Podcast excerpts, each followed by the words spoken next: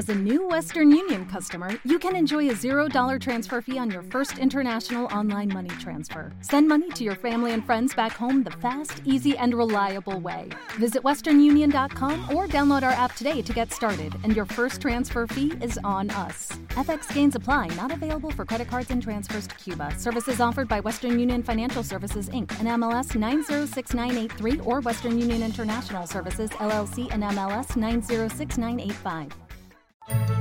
Crecer con cuentos.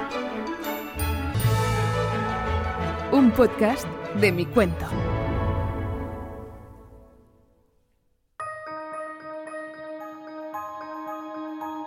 Bienvenidos a otro episodio de Crecer con Cuentos, una iniciativa de mi cuento. En este capítulo exploramos la creatividad a través de diferentes perspectivas. En esta ocasión nos sumergiremos en el mundo de la poesía con Gabriel García de Oro, autor de Desarrolla tu creatividad a través de la poesía. Este libro, diseñado para todas las edades, nos invita a descubrir la poesía como un espacio de juego, inspiración y diversión. En este episodio Gabriel compartirá con nosotros cómo la poesía puede despertar la imaginación y la creatividad, tanto en solitario como en familia.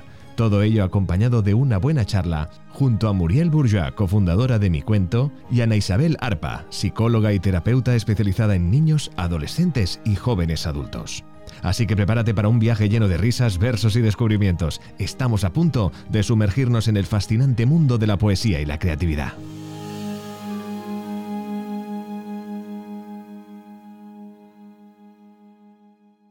Bienvenidos a nuestro podcast. Eh, es un placer teneros aquí, Gabriel, Ana. Hoy vamos a tratar un tema que nos preocupa a muchos, que es el tema de la creatividad, de la poesía. Y hoy tenemos aquí a Gabriel García de Oro, que ha escrito un tesoro lleno de palabras e ilustrado por Purificación Hernández. Bienvenido, Gabriel encantadísimos de tenerte aquí en nuestro podcast. Encantado, encantado de estar aquí, es, es un placer. Quería empezar contando una anécdota que me sucedió cuando leí el libro, que la verdad que lo disfruté muchísimo, y contaros que pues me puse en el comedor a leerlo y tenía a mi hija de seis años por ahí jugando a construir algo, no me acuerdo exacto el qué, y en un momento me empezó a entrar la risa, porque es un tesoro lleno de palabras, es muy divertido y entonces, como son muy cotillas y muy curiosos, pues efectivamente mi hija se acercó como para decir, a ver qué está pasando aquí, que me estoy perdiendo, ¿no? Y entonces me vio el libro y dijo, oye, pero esto es un libro para niños, esto no es un libro para, para mayores. Y justo estaba leyendo en ese momento lo que dice el libro, que es para personas entre 5 años y 482 años. Y entonces se lo enseñé y se quedó pensando y quería empezar con esto, ¿no? Que de algún modo la poesía, la escritura, la invención de las historias es un lugar donde podemos jugar todos. Gabriel, ¿qué es la poesía para ti? Uy, esa es una pregunta, para empezar, está, es profunda. Pero bueno, al final la poesía es un, juego, sobre todo para estas edades y sobre todo para fomentar la creatividad o la búsqueda. ¿Sabes qué pasa? Que cuando digo eso de entre 5, porque a lo mejor más pequeños no dominan tanto la palabra. Y 482, si tienes 485 también, a lo mejor también te vale, pero al final le hemos puesto en algunos altares, la poesía, la escritura, los cuentos, le hemos puesto como que pertenece a unos pocos, a unos pocos elegidos, escogidos, que pueden hacer poesía, que pueden escribir cuentos. Y no es verdad. Mi hijo de, de 11 cuando hay en su colegio, pues hay ejercicios de escribir cuentos, escribe unos cuentos maravillosos. ¿Qué pasa? Que a veces, bueno, les alejamos y la poesía es algo como sagrado. No, no, la poesía es muy divertida. Hay poesía infantil que es maravillosa, que por cierto, que sea poesía infantil no quiere decir que sea solo para niños. Es un género. Es como el género policíaco no es solo para policías. ¿no? Lo puede leer cualquier persona, incluso un asesino. Pues eso, la poesía infantil, la literatura infantil la podemos leer todos. Y desde ese disfrute hay un montón de camino por recorrer. Y de alguna manera, cuando leemos tu libro, vemos que hay una propuesta también de creación en colectivo, ¿no? De poder crear también con otro, en familia. ¿Tú qué crees que aporta eso de crear en colectivo, de, de hacerlo como una actividad compartida? Bueno, pues un poco como decía, ¿no? Si la poesía puede ser juego, puede ser muchas cosas, puede ser juego, puede ser relación, puede ser conexión, porque cuando lees un poema a un niño y te escucha, a una niña y te escucha, hay conexión. Obviamente crear cualquier cosa, ¿eh? es que dibujar es como una isla de silencio, como una isla de colaboración, de dejar las pantallas, de dejar el ruido que nos envuelve y simplemente estar conectados en una actividad. En este caso, una actividad, entre muchas comitas, intelectual, en donde necesitamos nuestra cabeza, nuestra imaginación, nuestra fantasía, y que se generan unas conexiones brutales. Cuando tú estás con un niño y él te dice, ah, pues pongamos esto, pues hagamos esto, pues esto está bien, pues está mal, ahí se genera una comunión que, que, que es mágica. Y eso es lo que quiere fomentar el libro. Es, no nos tenemos que limitar a la relación con la literatura a te voy a leer un cuento cuando estás en la cama y tú eres pasivo. No, no, vamos a ser todos activos y vamos a crear nuestros propios cuentos, nuestras propias poesías, nuestras propias imágenes y hasta redondillas y coplas que ya sabes que vienen por ahí también, algunas instrucciones de uso. Sí, y te escuchaba y pensaba, ¿no? Que al final hay algo que tenemos como creadores en potencia desde que somos muy niños, incluso como filósofos, ¿no? Que tú empezaste por ahí, por la filosofía. ¿Podríamos decir que el poeta se hace nace? Todos somos poetas y poetisas. Y mira, hay una frase que se la digo en el libro, que es de Gabriel Zelaya, que es lo que mejor define para mí no solo qué es la poesía, sino para qué sirve, ¿no? Que es la poesía es un arma cargada de futuro. Cualquier persona que tenga futuro, mejor o peor, aunque sea un futuro oscuro también, ¿eh? si nos ponemos serios, pero que quiera abordar el futuro de alguna manera, es una persona que es una poeta, es una persona poeta. La poesía está en la mirada. Mirar y, percibir la vida de alguna manera, ya eso ya es poesía, porque es propia y es tuya. Y decía Heidegger que disfruta más el que hace los peores poemas del mundo que quien lee los mejores. Es que hacerlos y entrar a la realidad con esa voracidad en la mirada, en la percepción, es extraordinario. ¿Y quién mejor que los niños, que las niñas, que tienen esa mirada tan mágica. Si la poesía es algo, es magia. Y esa magia que tienen ellos es que a veces hablan, y si lo pusieses en un papel y lo encuadernases en un librito, dirían, mira, eso es poesía. Pues eso, eso es poesía. en el libro hablas de cuatro herramientas, la mirada, la palabra, la fluidez y la lectura. ¿Nos podrías contar un poquito por qué la elección de estas cuatro? Para mí son fundamentales. Yo he estado durante muchos años trabajando en multinacionales, dedicándome a la creatividad profesionalizada ¿no?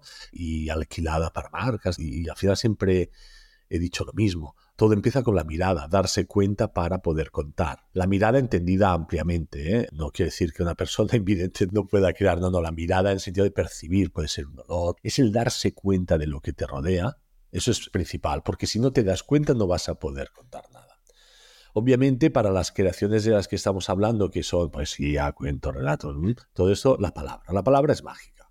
Y en las palabras hay muchas historias ya propiamente. De hecho, palabra etimológicamente significa parábola. O sea, cada palabra esconde un cuento y esconde una historia. Dominar la palabra, construir con palabras y darles el peso adecuado es fundamental. Por cierto, la poesía es el arte donde solo tiene palabra y con palabra hace olores, con palabra hace música, con palabra hace todo pues la palabra hay que cuidarla, hay que amar las palabras, porque vamos a construir con ellas. Y además, como casi todo no lo explicamos con palabras, pues más vale prestarles atención. La fluidez, obviamente, es, es una capacidad que tenemos todos porque se entrena.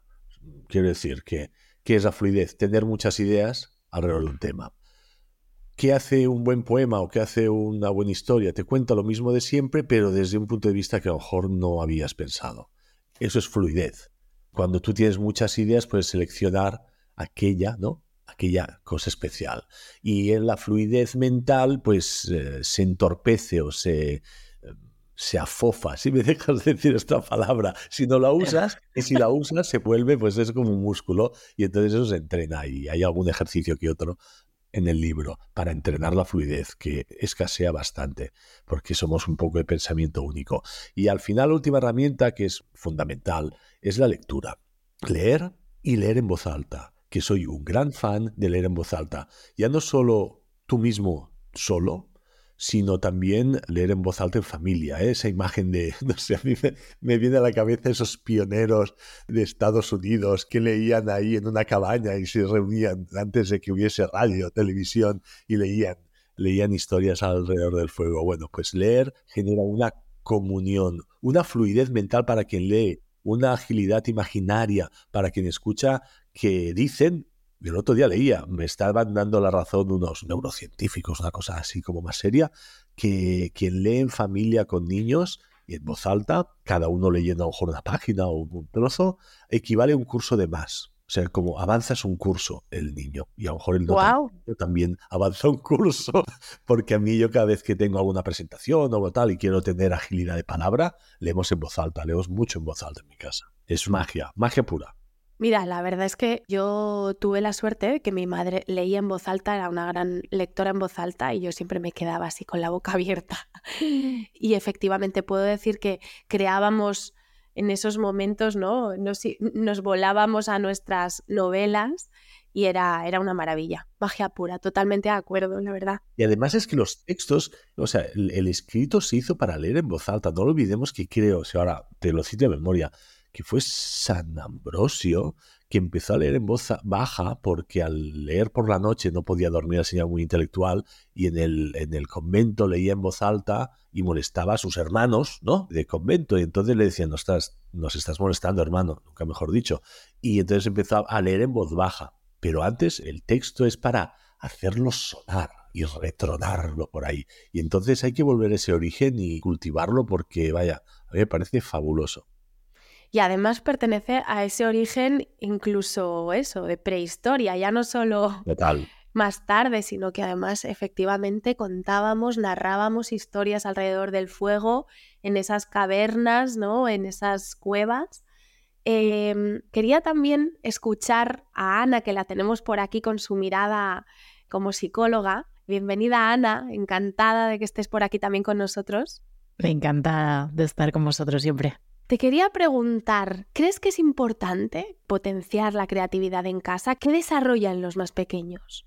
Creo que es importantísimo porque mm, hay que contar que la creatividad es un sistema, un sistema complejo, como la inteligencia o la memoria, y que nuestro sistema educativo está muy basado en la inteligencia o la memoria y no tanto en la creatividad. Entonces es cierto que desde casa tendría que ser una de las áreas que más se trabajaran y que más espacio tuvieran. Porque mm, Además, y como estaba diciendo Gabriel, la fluidez es súper importante para el desarrollo de, pequeños y mayores, ya que nos ayuda mucho a generar un pensamiento divergente y eso va a hacer que nos facilite el cambiar de, estados del yo, que se llaman. O sea, el poder variar mucho más, ser mucho más flexibles. Y eso es una habilidad básica a lo largo de la vida que realmente va a ayudar muchísimo en todas las situaciones que aparezcan. Entonces, por supuesto. Y luego, la segunda parte de hacerlo en familia o hacerlo en comunidad o hacerlo en grupo es súper importante porque mm, para que se dé la creatividad se unen dos partes, que es la corteza prefrontal y otras áreas, pero también el hipocampo y el sistema límbico. Entonces, en el hipocampo es donde tenemos memorias, información. Si lo hago en conjunto, es como que comparto informaciones diferentes, ¿no? O sea, voy compartiendo el hipocampo de mi madre, de mi padre, y de ahí puedo obtener mucha más información y por lo tanto ser mucho más creativo. Y eso es genial.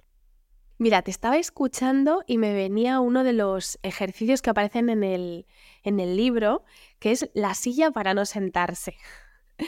Y consiste básicamente en que tienes un minuto, Gabriel, si me equivoco en algo me dices, ¿no? Tienes un minuto para contar todo lo que podrías hacer con una silla menos sentarse. Y entonces lo hice por unos minutos, eh, estuvimos jugando a eso con mi hija y aparte de que nos entró una risa tremenda, nos quedábamos totalmente fascinadas por las ocurrencias que le salía a cada una y había como algo realmente como de empoderamiento. Te escuchaba, Ana, y creo que hay algo también de eso, ¿no? De al crear con otro, hay como algo que también refuerza esa unión, pero también la autoestima, ¿no? Totalmente, totalmente. Sí, sí. Además, mira, justo yo estos días tenía un, niño que lo está pasando muy mal, tiene una situación muy difícil en casa y necesitaba que no perdiera la autoestima, que estuviera centrado en él y que además tuviera como un lugar al que ir más bonito de lo que está viviendo ahora mismo. Entonces le decía, vale, vamos a hacer una cosa. Una vez al día, cuando tú quieras, quiero que me escribas o que me mandes un audio, lo que tú quieras, y que me hables de la historia más loca que se te ocurra ahora mismo. O sea, que me cuentes qué ves, simplemente. Pero lo más increíble que te ocurra. Y es una, una forma en la que él está pudiendo salir de un momento muy oscuro, además de poder reforzar su autoestima y sentirse como mucho más, más cerca de una realidad más bonita, digamos. Y esto es muy guay. Sí, ese momento creativo también como un viaje hacia donde realmente quieres ir. Eso es, eso es, totalmente. Hay un otro de, los ejercicios que recupera el binomio fantástico de Gianni Rodari, que es un gran referente, a mí me fascina. Sus ocurrencias al escribir son una maravilla. Y también, ¿no? Cuando lo haces nos pasó que de pronto pues empiezas a crear mundos distintos, como ahora escuchaba esto que nos decía Ana. Gabriel, para ti los cuentos, esta creación de relatos, ¿es como un viaje transformador? Yo no sé si es un viaje o, lo es todo. O sea, para mí primero rodar y lo es todo. Es como... Sí, a mí también. De hecho, mi empresa se llama Fantástica Storytelling School por rodar y por la gramática de la fantasía. Libro que hay que leer, pero a lo mejor una vez al año, porque es fantástico ese libro, nunca mejor dicho. Y sí, obviamente en, la creatividad, en la fantasía, en cuando haces una producción creativa, es un viaje. Pero yo te diré más, o sea, y ahora a lo mejor me pongo un poco pesado, porque siempre que sale rodar y acabo por ahí, entonces me pongo pesado, pero me encanta que es un viaje del héroe casi, ¿vale? Porque siempre digo lo mismo, que crear es creer, ¿vale? Y todo creador, toda creadora, y por más bueno o reconocido igual, cuando empieza a crear algo nuevo, no está muy seguro consigo mismo. Pero hay algo que le impulsa y hace ese viaje del héroe de Campbell, ¿verdad? Que pasa al umbral, se lo acaba creyendo y acaba llegando. Y además lo bueno es que es un viaje nuevo cada vez. Leí una frase una vez, ahora no recuerdo de quién es, que decía que un escritor, y podemos poner escritor por creador, un creador, una creadora, solo aprende a crear aquello que está creando y luego vuelve a empezar. Y eso es lo extraordinario. Puedes haber escrito 80 libros, pero el, libro que has de aprender a escribir, el poema que has de aprender a hacer es este que tienes entre manos o que tienes en la cabeza, ¿no? Sutilmente ahí anotado o bueno, ahora lo has de aprender a escribir. Si lo haces con éxito, si consigues completar ese viaje, fantástico. Si no, a lo mejor lo dejas en un cajón porque aún no estás preparado para ese destino y tendrás que volver más adelante. Pero sí, sí, es un viaje y forma parte para mí de un viaje de vida pleno ahora también pensaba, ¿no? Cuando he tenido ocasión de, narrar cuentos, muchas veces el que otros personajes vivan experiencias cercanas a ti te despierta empatía y también te puede hacer como, digamos, una reflexión hacia ti mismo. En ese sentido, Ana, ¿tú realmente crees que, por ejemplo, mediante un cuento que narre la historia de una ballena por ejemplo, ¿eh? es un ejemplo que estoy poniendo así, o cualquier otro personaje que esté viviendo la situación difícil que pueda estar viviendo un niño, puede ayudarle a superar y a sanarse, digamos. Sí, sí, totalmente. Incluso no es necesario que la situación sea muy similar. Yo creo que, que tiene que ver más con emoción, sentimiento. Y lo que decía del viaje del héroe Gabriel es verdad que es súper importante la representación subjetiva de esas emociones o sentimientos externa nos ayuda mucho a explorar opciones o resoluciones que no nos implican tanto a nivel, a nivel mental y que después podemos probar en nuestra vida de una manera mucho más mm, sencilla, digamos. Es como, como que han hecho una prueba error ya. Entonces hay menos miedo al fracaso, más, más seguridad. A mí me gusta mucho ir a nuestra infancia a recuperar ese tiempo, ese espacio que al final nos hace también de algún modo que seamos lo que somos hoy. Y yo te quería preguntar, Gabriel, ¿qué recuerdos tienes tú de tu infancia que sientes que te llevaron a ser lo que eres hoy, a, escribir, a disfrutar con los relatos? Pues mira, yo recuerdo así ahora un poco a nivel eh, subconsciente, casi hipnosis, me ha venido a la cabeza un, disco de cuentos, un disco, ¿eh? un, vinilo, ¿eh? un vinilo que ponía mi madre de la caperucita roja. Nos ponía ahí y lo ponía, pues entonces en vez de música pues sonaba, la caperucita, sonaba ahí con muy bien producido y tal. Y yo no sé si fue eso, pero la conexión que vivía yo con el, el cuento, había más cuentos, ¿eh? lo que en la portada, ahora recuerdo que había la caperucita y el lobo y esas cosas. Y todo eso, no sé, las ganas sobre todo de decir, wow, ¿cómo molaría explicar mis propias historias? Como hay una ambición absurda y desmedida que me llevó, de hecho, a una cosa muy absurda que hace, pues, tenía yo siete años y como mi madre además le gustaban mucho las novelas así de asesinatos y eso de Agatha Christie y tal, para un día de la madre que a lo mejor era, era, el domingo, pues el viernes por la tarde dije, pues voy a escribirle una novela. O sea, imagínate, ¿no? ¡Wow! un día y medio, ¿sabes? Como si, obviamente, no pasé del título. Pues recuerdo aún el título, se titulaba ¿Por qué? No, pues el asesino se pregunta él por qué lo ha hecho, el policía, no sé qué, no sé cuántos. Fracasé estrepitosamente porque no aprendí a escribir esa historia que yo quería contar, ¿sabes? Pero eso fue el inicio de un viaje, porque empecé luego por cosas más pequeñas, por cambiar cosas de, a lo mejor de lo cuento de la caperucita roja, de no sé qué. Bueno, intuitivamente, y al final, bueno, pues hasta aquí pues he escrito, la verdad es que cuentos he escrito bastantes. Y Ana, ¿tendrías alguna recomendación que darías a padres, madres, tutores, a todos los que nos escuchen para hacer en casa, en familia, en relación a la creatividad?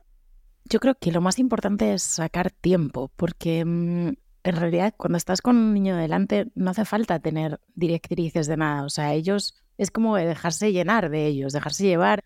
Sí, como estar abiertos. Al final, si les damos tiempo y les damos espacio, no hay, no hay mayor herramienta para que ellos nos guíen a nosotros en mundos mucho más creativos. O sea, creo que no somos nosotros quien tenemos que guiarlos en ese punto. Es mucho más fácil que nos dejamos embaucar por todo lo que ellos tienen que enseñarnos. Pero la idea es tener mucho tiempo. Me encanta quedarme con esto, ¿no? El tiempo. Necesitamos tiempo para crear, tiempo para todo lo que hemos contado hoy. Llegamos al final y quería pedirte, Gabriel, si nos puedes recomendar si hay alguna parte del libro, un tesoro lleno de palabras que te gustaría destacar o algún ejercicio con el que has disfrutado especialmente, cualquier cosa con la que quieras un poco despedir este encuentro que hemos tenido hoy. Hombre, a ver, todo lo que hemos hablado de las herramientas, que son básicas, porque al final esas herramientas pertenecen a los seres humanos y lo que pasa que a veces las tenemos, no sé, como esa imagen de película que entran en un garaje y está todo tapado con sábanas, ¿verdad? Porque hace tiempo que nadie trabaja en él, con esas herramientas y las tenemos ahí, hay que descubrirlas, es decir, quitarles la cobertura que, como dice Ana, pues que si el tiempo, que si las rutinas, que si, bueno, pues las podemos descubrir y practicar la mirada, practicar la palabra, practicar la lectura en voz alta, fundamental, la fluidez con juegos como el que tú has comentado, ¿no? Que jugaste con tu niña de la silla, que por cierto se puede hacer con una silla, pero se puede hacer con un bolígrafo, se puede hacer con un vaso de agua, ¿no? Sacarle el uso habitual, la mirada programada, vaso, beber, agua, ¿no? Pues a ver qué podríamos llegar incluso a beber en ese vaso o qué no beber.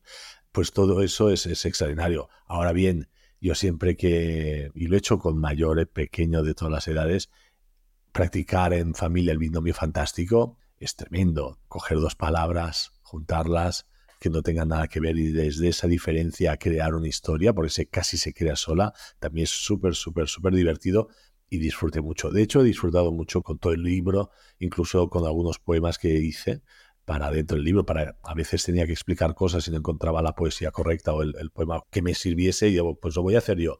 Y ese he disfrutado, pero madre mía, cómo he disfrutado. O sea que, que todo, todo lo que sea compartiendo la creatividad, y compartiendo el juego, compartiendo la poesía, eso va a ser genial. Qué maravilla. Yo me lo creo que te lo has pasado muy bien. Yo también lo he experimentado. En un momento estaba un unicornio dándose una ducha y situaciones así. Y así que muchísimas gracias, felicidades por tu obra, muchísimas gracias a los dos por participar en, en nuestro podcast Crecer con Cuentos y animamos a todos los padres, madres, todos los tíos, tías, todos, todos los que nos estén escuchando a buscar un tesoro lleno de palabras de la editorial Anaya y poder jugar en casa a sacar ese potencial de poetas que llevamos dentro. Muchas gracias. Gracias. Síguenos en nuestras redes sociales y en micuento.com.